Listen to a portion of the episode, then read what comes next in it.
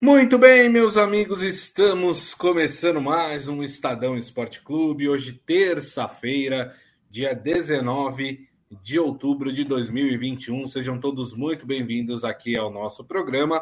Aproveito e convido vocês a participar aqui da nossa programação, da nossa live, através das mídias digitais do Estadão. Você pode participar pelo YouTube, pelo Facebook e também pelo Twitter. Hoje a gente vai falar sobre a vitória do São Paulo sobre o Corinthians 1 a 0 no clássico de ontem, né? O que deu um alívio aí, um respiro para o São Paulo. O São Paulo conseguiu se afastar um pouquinho mais da zona do rebaixamento. Para o Corinthians, o resultado não foi tão bom porque ele começa a se descolar um pouco mais daquele pelotão da frente, né? Já tem corintiano reclamando do Silvinho. A gente vai falar mais sobre isso ao longo do programa. E também vamos falar de Champions League, Liga dos Campeões. Afinal de contas, temos jogos hoje, inclusive envolvendo Paris Saint-Germain, Manchester City, Real Madrid, Liverpool, o PSG que já disse, né, já comunicou que o Neymar não joga, será poupado nesta partida porque sentiu dores musculares. Deixa eu dar meu boa tarde aqui para ele, Robson Morelli. Tudo bem, Morelli? Boa tarde, Grisa. Boa tarde, amigos. Boa tarde a todos. Olha, eu queria falar desse jogo, pelo menos nos primeiros minutos do São Paulo. Um jogo intenso, um jogo diferente, um jogo que o torcedor cobrou o ano inteiro, o ano inteiro. É, e você vê como muda, né, Grisa? Quando o jogador quer correr, ele corre. Quando o jogador quer é, é, se posicionar, ele se posiciona. Quando o jogador quer dar aquele pouquinho a mais, ele consegue fazer isso. Vamos falar muito desse jogo, mas para mim um São Paulo que foi melhor. Esse começo foi absurdo, né? Mas foi é. melhor durante toda a partida, talvez não ali nos finalzinhos, né? Nos minutinhos finais, o Corinthians ficou com a bola e deu uma pressionada, mas o São Paulo foi soberano desta vez, Grisa. É verdade, né? O São Paulo foi, foi melhor mesmo o Corinthians me chamou a atenção que mal saía ali do seu campo, né? Pouco chegou é, ao campo ofensivo né, ou defensivo do São Paulo, né? É, e, e, acabou aí não tendo forças para reagir depois de tomar o primeiro gol, um belo gol é, do Caleri. Antes da gente analisar o, o, o jogo, Morelli, tem um lance que me incomodou um pouco nesta partida envolvendo o Lisiero e o Du. Agora não vou lembrar o, o, o, o sobrenome dele, Du, Du alguma coisa. Jogador do Corinthians, jogador da base do Corinthians, né? É, o jogador, esse menino da base do Corinthians, driblou, deu um drible ali no Lisiero. E o Lisiero ficou irritado com ele porque tomou um drible do garoto. Como se driblar no futebol fosse um desrespeito máximo. Não. O, o, o, drible é a essência do futebol, ainda mais do futebol brasileiro, né? Que tanto a gente carece e tanto a gente pede, né? Uma das coisas que diferenciava, por exemplo, a seleção brasileira das outras seleções do mundo é que o brasileiro tinha a audácia, né? O Brasil tinha o talento do drible, né? O que a gente não usa muito hoje em dia, né? E por isso que a seleção brasileira meio que se transformou igual às outras, né? Não tem mais um diferencial. Eu achei um absurdo o jogador se irritar porque tomou um drible, Morelli. Pois é, Gris, eu estou tentando aqui ver o nome do jogador, é, eu não consegui vou, ainda. Vou pegar. É, mas é, é isso mesmo, é isso mesmo. É, o, o, o, jogador, o jogador, ele, ele, ele não aceita o, o drible, né? É, ele fica revoltado. Um, um segundo jogador chega para falar: pô, que isso? Você está driblando meu companheiro? Está querendo humilhá-lo? Se fosse pensar assim, lá atrás, o Garrincha não jogava bola, o Edmundo é não jogava bola. Morelli. Do, que, do Queiroz?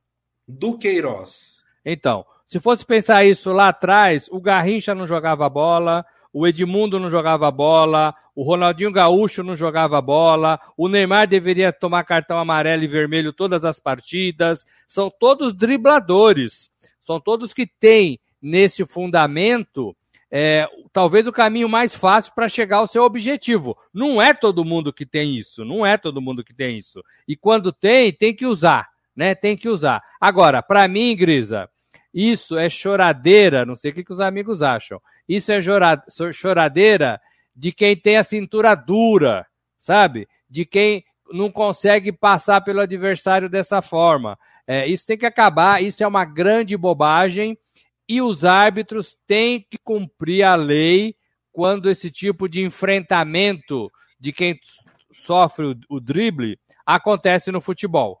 Então tem que cumprir a lei. Deveria ter dado amarelo para quem reclamou do drible é, com vias de fato, né? com vias de fato. E tô falando que isso é a meninada que faz, viu, Grisa? Porque eu tô cansado é. de ver, às vezes, né? Às vezes não, cansado não, às vezes, o Felipe Melo, que é um jogador experiente, experiente tomando chapéu, tomando debaixo das pernas. O que, que ele faz?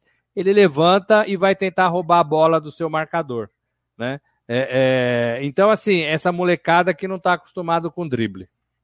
Exatamente. É, o juiz acabou dando amarelo para o Lisieiro, né? Mas até achei. Mas deu porque um empurrou o outro, né, Grisa? Isso, isso. Mas até achei, a, pelo, pela atitude exagerada do Lisieiro, porque para mim foi uma atitude é, totalmente fora né, de, de qualquer né, equilíbrio né, pelo que aconteceu, porque ele mete também a mão na cara do Duqueiroz. Eu acho que o juiz, inclusive, poderia ter sido mais rígido com o Lisieiro, né? Poderia ter sido mais e assim e, e daria também ali um, um, recado, né? De que uh, o futebol bonito, o futebol arte, o futebol do drible, né? Que é o que a gente gosta, ele não seria intimidado, né? Porque o que o Lisieiro tentou fazer com o Duqueiroz foi intimidá-lo para que o garoto não pudesse mais driblar ao longo da partida, como se o garoto tivesse cometido um crime, né? Então fica aqui só esse meu desabafo, viu, Morelli?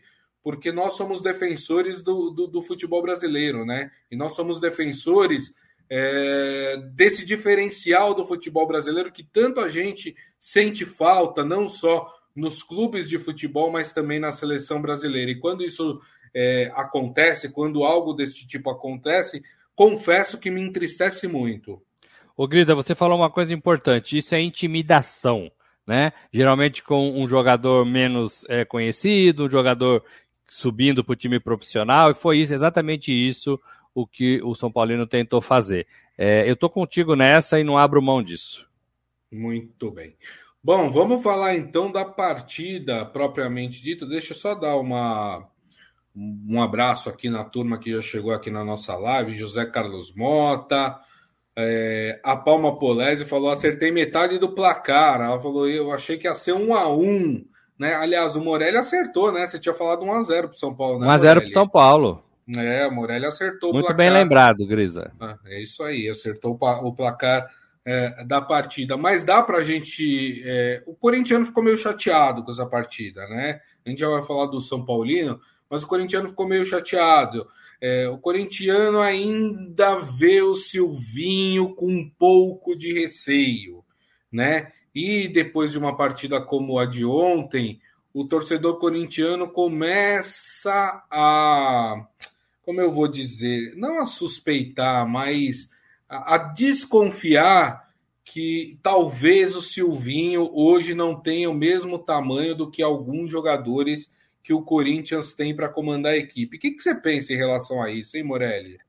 Ô, Grisa, eu, eu penso o seguinte: é, o, Corinthians, o Corinthians tem um treinador em formação. É, se você for, cada vez que o treinador em formação cometer um erro é, pedir a cabeça dele, não vai parar, não vai parar nova, novos treinadores é, no, no, Corinthians. Você vai ter que se valer dos treinadores antigos, né? Que também são muito criticados porque todo mundo fala que eles passaram do tempo. Então é muito difícil atender a todos os pedidos do torcedor. Agora tem que olhar para o Silvinho é, é, e entender. Olha, é um treinador em formação, é, é um treinador que vai amadurecer é um treinador que precisa de conversas ao longo da temporada. Exatamente o que eu falei do Crespo antes dele ser demitido do São Paulo. É um treinador em formação, é um treinador e com agravante, ele, ele vinha do, de fora do Brasil. É um treinador que precisa que alguém pegue na mão dele, lá ele tinha o Murici, é para conversar. Né? Ontem, para mim, o Silvinho errou. Errou na escalação, errou na distribuição dos jogadores em campo, é, tentou uma coisa e não deu certo. Mas certamente ele pensou e executou o que ele pensou. Não deu certo. Opa, tem que recuar. É, o problema e, e, a impressão que passa depois que, que o treinador fala é, nas entrevistas é que eles não erram. E isso é isso para mim é um, é um grande equívoco, né? Porque eles defendem e não admitem, e defendem as ideias, defendem o trabalho e não admitem que, olha, puxa, dessa vez eu tentei uma coisa e não deu certo. Foi mal deixar o Roger Guedes ali escanteado, por exemplo. Foi mal deixar o Roger Guedes no meio é, dos zagueiros do São Paulo, por exemplo. Uhum. Né? É, foi mal ter entrado com não sei quem e não ter conseguido ficar com a bola por mais tempo. O problema é esse: eles são tão temerosos em admitir é, que erraram, porque é, eles vivem perdendo o emprego, eles são tão temerosos disso que eles tentam e se embananam em explicar o que todo mundo viu que não deu certo. E aí eu acho que abre uma porta para desconfiança. Eu acho que para o Silvinho é muito cedo, é muito cedo, né? É muito cedo. O Silvinho, mesmo sem esses jogadores que chegaram, que a gente já falou muito aqui, o Silvinho conseguiu levar esse Corinthians para cima. Depois que chegou, ele vai ser mais cobrado. A gente também já falou isso aqui, mas Sim. precisa dar tempo. Ontem ele errou. Errou na armação, errou na distribuição, errou num clássico. Né? Errou e perdeu os pontos. Pagou por isso. É, agora, não é pedir a cabeça do cara. Porque vai colocar outro lá, o cara vai errar daqui dois meses, vão trocar de novo, vão pedir a cabeça do cara de novo. É, eu sei que o, que o Duílio Monteiro Alves, presidente do Corinthians, não pensa em trocar, não pensa em fazer essas, essas loucuras que a gente vê em outros clubes, e isso é muito bom. Tomara que continue com esse pensamento. Tomara que continue com o Silvinho até o final da temporada e para 2022 também. Acho que é um técnico que pode crescer com este Corinthians, como achava que o Crespo poderia crescer com é, o São Paulo. Como acho que o Abel Ferreira pode crescer com o Palmeiras. Pode crescer, porque ainda não está preparado para ser um técnico que acerta tudo. Erra, uhum. erra. Ele mesmo diz isso né? Então todos eles erram. Tem que admitir, gente. Silvinho tinha que ter falado ontem: errei, perdemos. Paciência, né? Vamos tentar não errar na próxima. Exatamente. É, com, com esse resultado, né, o Corinthians permanece com 40 pontos na sexta colocação, mas vê o bloco da frente se distanciar um pouco, né? O Palmeiras, por exemplo, que está no G4, tem 43, já tem três pontos a mais que o Corinthians. E o Corinthians, na próxima rodada, no fim de semana, jogo no domingo, vai enfrentar o Internacional no Beira Rio. E detalhe: o Internacional, se vencer o Corinthians nessa partida, toma essa sexta colocação do Corinthians, porque o Inter tem 39 pontos e o Corinthians tem 40 pontos. Mas vamos falar do tricolor paulista, Morelli. Vamos falar do São Paulo. O que, que você achou desse São Paulo? Segunda partida sob o comando do Rogério Ceni. Já deu para ver alguma coisa de diferente? Já deu para notar alguma mudança com a presença do Rogério Ceni no banco de reservas? Ô Gris, a intensidade do São Paulo é totalmente outra. São Paulo ganhou para mim o jogo ali nos 15 minutos iniciais né, encurralando o Corinthians e mostrando quem era o dono da casa, coisa que o São Paulo não fez na temporada toda no Campeonato Brasileiro. Então, para mim, já muda a postura. Como é que o Rogério faz isso em, em, em dois jogos? Conversa, é. respeito, com o Murici do lado, com o aval do presidente, conhecendo os jogadores. Ontem o Rogério abraçou todos eles depois do jogo. Parece que é bobagem, mas jogador gosta disso. Sim. O jogador gosta disso. Eu sei que é impossível se agradar todo mundo, né? Você vai agradar primeiro os 11 que vão jogar, esses vão ficar mais contentes, né? É, os, os, reservas imediatos, aqueles cinco que geralmente entram, vão ficar os, os segundos mais contentes, e aqueles que jogam pouco vão ficar com o nariz torcido. É normal isso, é normal. Agora, é, é, vou dar um exemplo do Tite. O Tite no Corinthians, o Tite conseguia motivar todos os jogadores. Todos uhum. estavam felizes de estar no Corinthians, mesmo os reservas. Isso é uma coisa que o Rogério pode fazer no São Paulo. São Paulo tem um time maduro. São Paulo tem um time bom. São Paulo tem um elenco valorizado. É, arranca as laranjas podres, vê quem não está afim, vê quem não quer correr pelo time, pela camisa do São Paulo e põe esse para fora e trabalha com quem quer correr. É outro time para mim, é outro time. Não, não acho que se fosse culpa né, do Crespo. Já disse isso aqui. Acho que em algum momento elenco e treinador passaram a falar línguas diferentes, né? Perfeito. São estrangeiros, mas passaram a falar línguas diferentes. É, e aí teve aquela panelinha para mim que derrubou técnico e derruba mesmo, né? A gente sabe que essas coisas acontecem. É você corre menos, você fica no banco, fica de nariz torcido, né? É, você não quer jogar, você ah, o cara me deixou no banco aí, ó, tá vendo? Ó? Filho da mãe, né, cara? Aí já começa a crescer, né? Então essas coisas são. Eu achava que deveria ter, ter, acabado isso num clube como o São Paulo, moderno como o São Paulo, mas ainda continua. Então, o Rogério Ceni vai no papinho por enquanto. Agora, ele treinou ontem no dia do jogo. Ele gosta de fazer isso. O jogador fica ligado. Eu acho que, eu acho que é uma coisa positiva. Eu não gosto muito de jogador que acorda três horas da tarde para ir para o jogo às oito, não, sabe? E só come e dorme, né? Eu acho que isso é uma cultura do futebol brasileiro que não dá mais, não dá mais, Sim. né? Tem que treinar todo dia, tem que treinar no dia do jogo, né? Hoje, por exemplo, está de folga. Mas ontem treinou e jogou e estava todo mundo ligado. Eu acho que é isso que falta um pouco. Qualidade tem nesse time, Grisa. E posicionamento, eu ainda não vi assim muitas mudanças de posicionamento, né? Meio campo está correndo um pouco mais, tá tá tá é, sendo preenchido com mais facilidade. Sim. Ontem o São Paulo não saiu do meio de campo e com a bola nos pés, né? É, e a velocidade dos seus atacantes é, ajudam, ajuda muito. Pena que o que o que o, o Carelli machucou, né? É mais um com contratura muscular, é mais um que entrou, é, treinou um pouquinho só, chegou, entrou um pouquinho só e agora sente pelo esforço físico. O Rigoni já está fora. Exatamente. E olha só como foi importante essa vitória para o São Paulo, porque o São Paulo agora está com 34 pontos, chega ali à 12 posição, 12 posição já é a zona de Sul-Americana, né? E com isso, o São Paulo abriu seis pontos da zona de rebaixamento, porque o Juventude, que é o primeiro time dentro da zona do rebaixamento, tem 28 pontos. São Paulo tem 34, seis pontos separam Juventude e São Paulo. Só que agora, Morelli, São Paulo tem uma sequência grande aí de jogos em casa, né? E o São Paulo agora pega uma sequência de jogos fora de casa.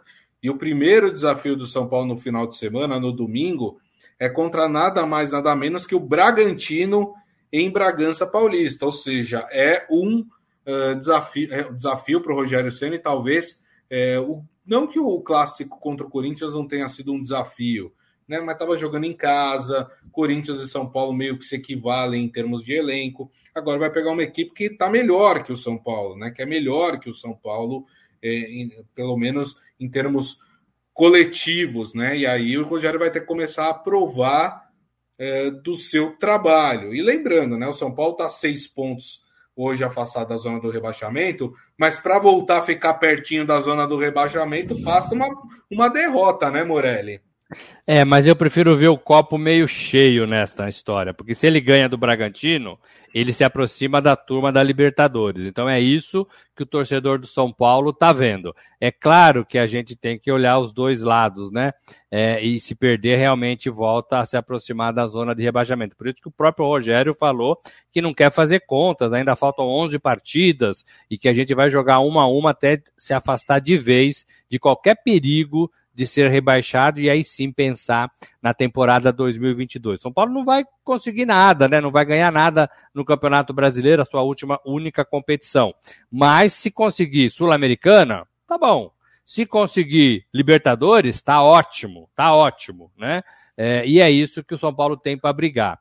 É, você tem razão, o Bragantino é mais tímido que o São Paulo, o Bragantino é mais tímido que o Corinthians. Então o adversário do São Paulo na próxima rodada é mais difícil. Porque, como você disse, é, sabe jogar, joga coletivamente, todo mundo corre certo.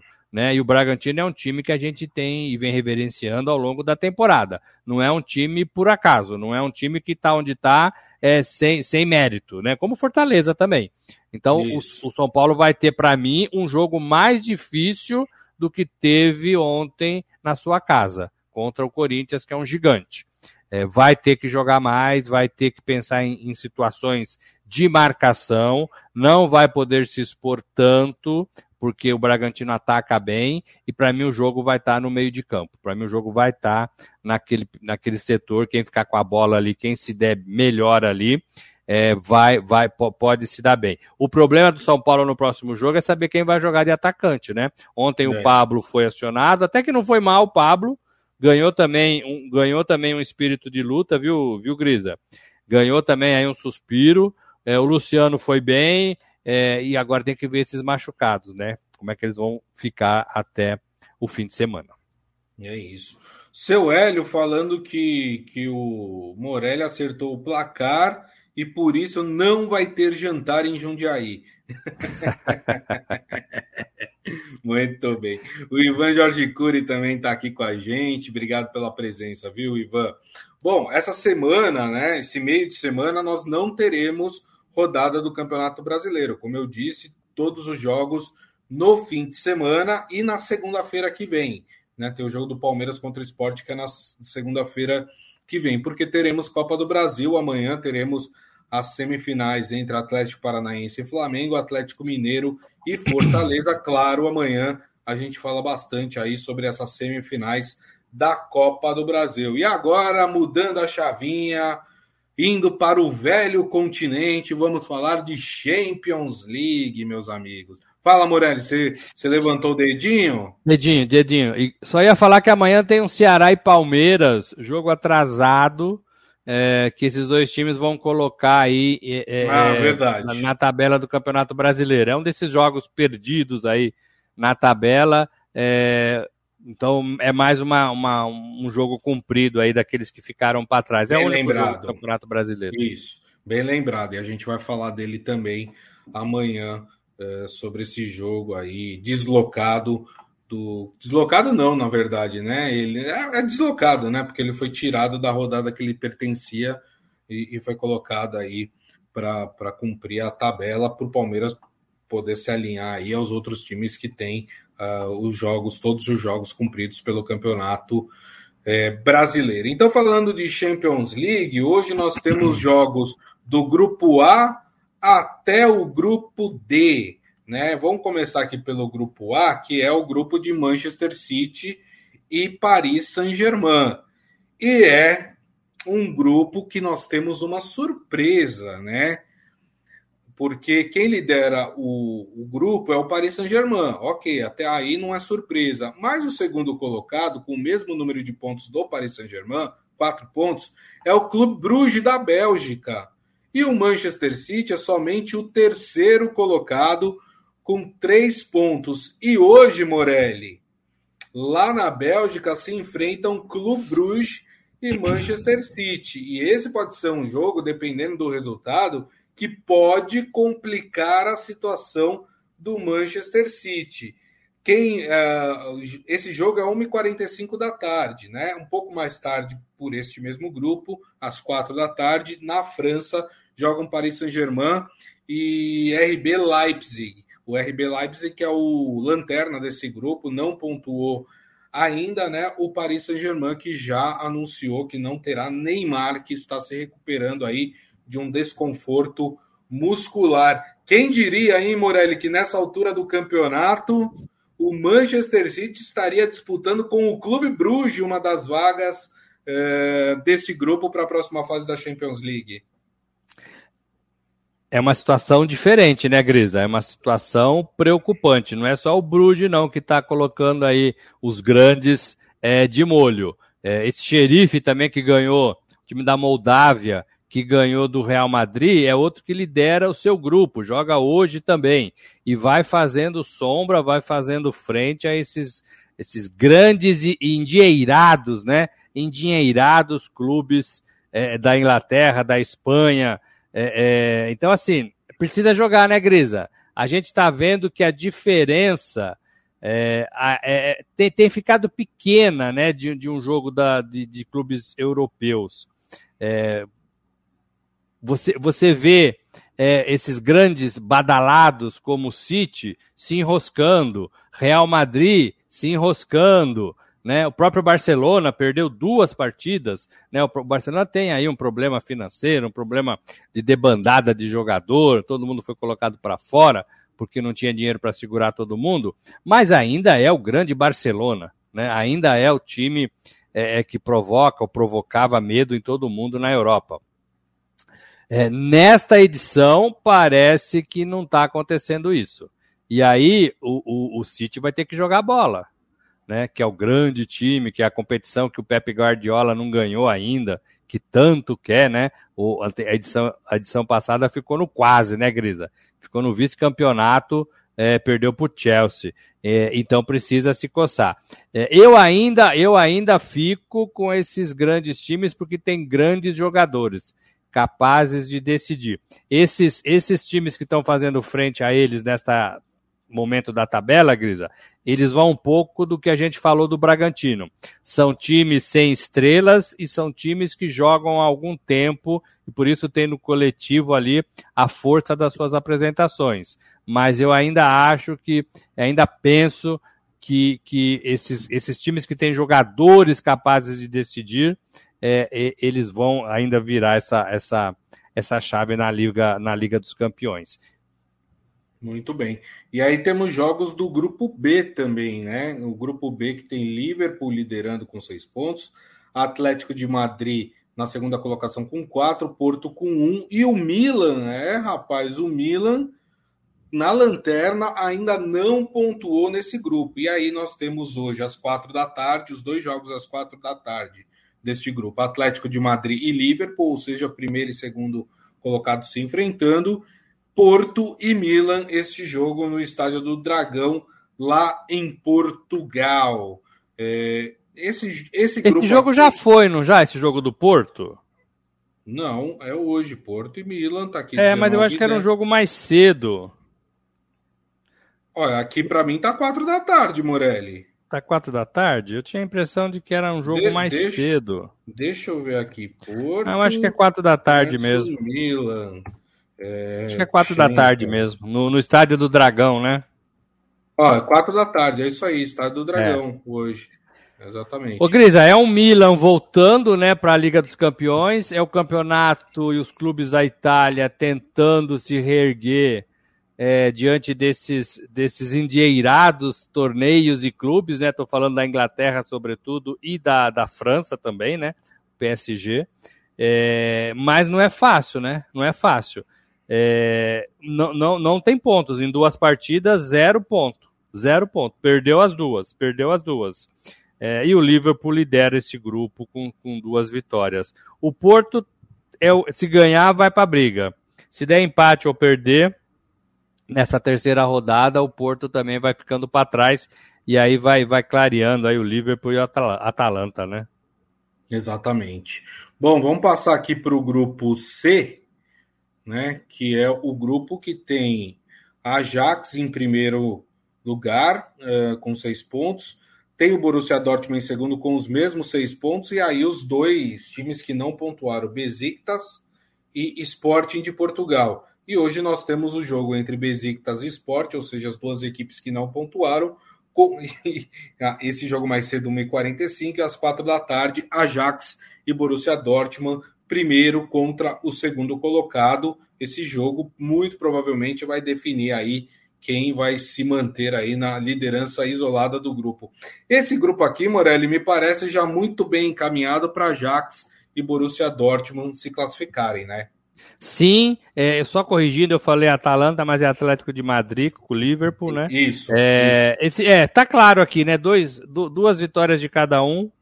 É, e assim, poderiam até fazer jogo, jogo de compadre hoje, né, Grisa? Para tomar um pontinho cada um. Aquele empatezinho, e, né, Maroto? É, e para deixar o, os dois do fim aqui fora completamente. Gosto do futebol do Ajax, gosto do futebol holandês.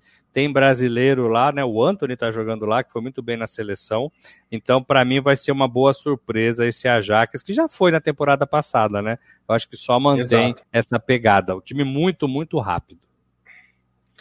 É, bom, vamos falar do grupo D aí que fecha os jogos de hoje, né? E é o grupo que tem a maior surpresa, por enquanto, dessa fase de grupos da, da Champions League, né? Quem lidera esse grupo D, que é um grupo que tem Real Madrid, Internacional de Milão, é, Shakhtar Donetsk, que é um grupo que, que sempre está aí na Champions League. Quem lidera esse grupo é o xerife da Moldávia, que tem seis pontos, duas vitórias em dois jogos é, nesse grupo. Lembrando que é a primeira vez que esse clube, o Xerife, está na Champions League. Então, Xerife com seis pontos. Em segundo lugar está o Real Madrid com três. Em terceiro, a Inter de Milão com um ponto. E o Shakhtar Donetsk, que é o Lanterna, também com um ponto. Hoje se enfrentam às quatro da tarde Shakhtar e Real Madrid eh, em Kiev, na Ucrânia. Inter de Milão e xerife no Giuseppe Meazza, né? É, Morelli, nessa altura do campeonato, dá para gente imaginar que talvez o xerife vá desbancar aí os favoritos Real Madrid, Inter de Milão? Ô Grisa, pela tabela você olhando, sim. Duas vitórias, ganhou do próprio Real Madrid e do Shakhtar. É, então, dependendo do resultado desta rodada, dá para falar que aí vão faltar mais três, né? Vai faltar mais mais, du, mais du, duas partidas, dá mais três partidas. Mais três partidas. Dá para falar que está bem encaminhada a classificação. Esse, esse xerife é um time da Moldávia, que é uma, uma república, né? Dissidente da Rússia. É, o time, o time é 19 vezes campeão nacional. Nós falamos com um brasileiro que jogou lá, é, chama Victor, zagueiro é, ou lateral, não lembro mais, acho que zagueiro. É, e, ele, e ele fala que assim, é um time que, assim, desde que ele jogava, já se mostrava um time capaz de jogar a Liga dos Campeões. Ficava fora dos títulos nacionais, ficava fora das disputas, das pré, das pré é, é, competições, né? É, por detalhes. É um time bem estruturado, é um time de umas empresas, né? É, o xerife é um, é um nome de empresas. E também tem um time de futebol que leva o nome xerife. É, e aí você você vai, vai crescendo, vai formando times interessantes e vai chegando. É o mesmo processo do Bragantino que eu falei. Um time montado, um time que vai treinando, um time que tem dinheiro e um time que vai fazendo frente aos tradicionais, aos grandes, aos gigantes. Essa é a história é, dessa, dessa, desse xerife da Moldávia, né? Não é um lugar fácil para viver, né, Grisa? É, é, eles falam russo lá, é, é, frio demais, mas paga em dia, tem dinheiro e está fazendo frente. Para mim, para mim vai derrubar um dos grandes. Para mim vai derrubar é, é, ou o Real Madrid ou a Inter é, de Milão. Se ganhar da Inter hoje, ou mesmo empatar, para mim já está com a vaga segurada na pior das hipóteses, em segundo lugar do grupo. Muito bem. É isso aí. Então vamos acompanhar essas partidas da Champions League hoje, é, essas partidas importantes aí do torneio mais importante do futebol no mundo. Robson Morelli, terminamos assim o nosso Estadão Esporte Clube de hoje. Muito obrigado, viu, companheiro? Até amanhã. Valeu, Grisa, valeu, amigos. Um abraço a todos. Amanhã tem mais. É isso aí, e agradeço a todos vocês que estiveram conosco aqui no Estadão Esporte Clube. Lembrando que amanhã, uma da tarde, estaremos de volta nas mídias sociais do Estadão. E daqui a pouco a gente publica o nosso podcast que vocês podem ouvir ou baixar pelo aplicativo de streaming da sua preferência. Combinado, turma? Então é isso, hein? Desejo a todos uma ótima terça-feira e nos vemos amanhã. Grande abraço a todos. Tchau.